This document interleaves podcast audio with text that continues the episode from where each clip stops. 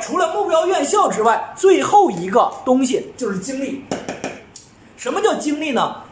我们的同学有好多同学就是在参加这个省统考过程当中就已经表现为非常焦虑了，就已经非常焦虑了，而且他已经就已经有经常失眠，或者说易怒，或者相关的情况，或者始终在多次多次和你沟通过程中表现过我对文化课的不自信的这种情况啊，或者是说从来就没就是说对校考这个事模棱两可的这种啊，然后呢？我建议这种同学就应该正确引导他干嘛呢？以省统考为主，结束之后权衡一下自己的精力，到底还能不能应付校考方面的训练。如果不能应付，果断放弃，果断放弃。因为省统考学校，大家你看到了，足够你选，没有必要非要去磕那个校考，明白吧？没有必要非要磕那个校考。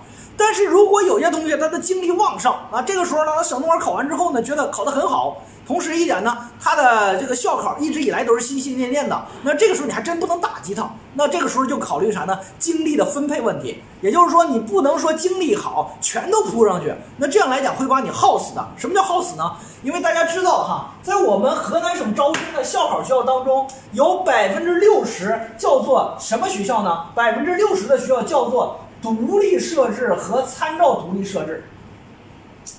我们把它经常把它说叫。独立院校和参独、参照独立设置，独立院校呢三十一所，参照独立设置院校十四所，一共加一块是四十五所。这四十五所院校当中，极少部分拿到郑州来考，大部分要到这个学校的本校去考。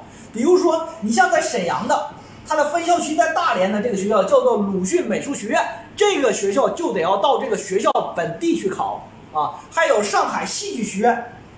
然后呢，这个我们说的南京艺术学院都得到这个本地去考，那你就会发现呢，一月份的时间你去一趟，再回来，中间再考两天，这一个星期基本上报废了。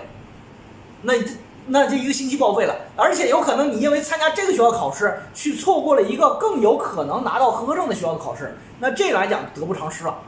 所以说，那么你的学生的精力就要考虑到了。比如说，这个同学真的精力不是特别够的，那么你就专门选择在郑州举办的考场的考点的学校，然后呢，呃，选几个去考一考，尝试尝试就行了。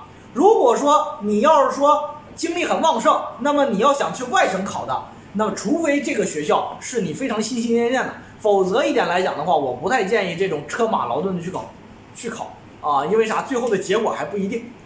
啊，所以说呢，在这个过程当中啊，这个你要不要参加校考？我觉得从这三个方面结合自己的实际情况来考虑，如果适合去参加，这个毫无疑问哈。如果适合去参加，如果但凡有不适合，有这个不适应，有这个这个啊，你就不用去参加。这个东西没有啥得与失，它这个中间它就是一个选择的问题。其实你把你那个时间省下来去学文化课，没准你就文化课呲呲的往上涨，而且准备的时间比较充分，因为你可能多准备了两个月，准备时间比较充分。今年刚好省统考推往前推了十天，这别看小看这十天哈，这十天真的是黄金十天。往常都是啥呢？往常都是十一月、十二月十五号考，然后呢，呃，到十二月底发分儿。那么这样来讲，很多同学就很焦虑，因为就觉得这样来讲，就是十二月份已经过了一半了，那这十二月反正也要放弃了。这十二月份呢，很多同学就很焦虑的过完了。那么这样来讲，你就浪费了将近一个月。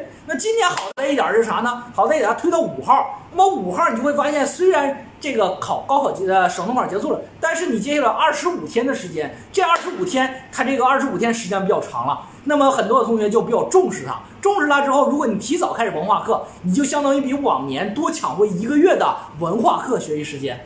所以说呢，不去准备校考也是有道理的啊，也是有道理的。那么这个的话，我觉得我们同学。一定是啥呢？快点做决定，要校考就去参加，就去准备；如果不要校考，果断放弃，回来文化课。这样来讲的话，你的准备时间和心理准备时间、承受时间和文化课提升的这个机会，都比往年要大很多。我觉得这个中国有一句话叫做啥呢？“三军之灾起于狐疑啊，用兵之害犹豫最大。”我们各位家长一定要做好我们考生的啥呢？考生的这样的军师啊，去选择做好，果断的去选择啊！我觉得这时候是我们家长发挥效率的时候了啊！所以说呢，你过分的焦虑没有道理啊。听费老师给你讲完之后，你就大概有一个思维了，该从哪些地方探讨自己的孩子适不适合校考啊。所以说今天就这个校考问题就讲到这儿，已经过半小时了啊。如果大家有什么问题，现在就可以发上来啊，我给大家做一些解答，好不好？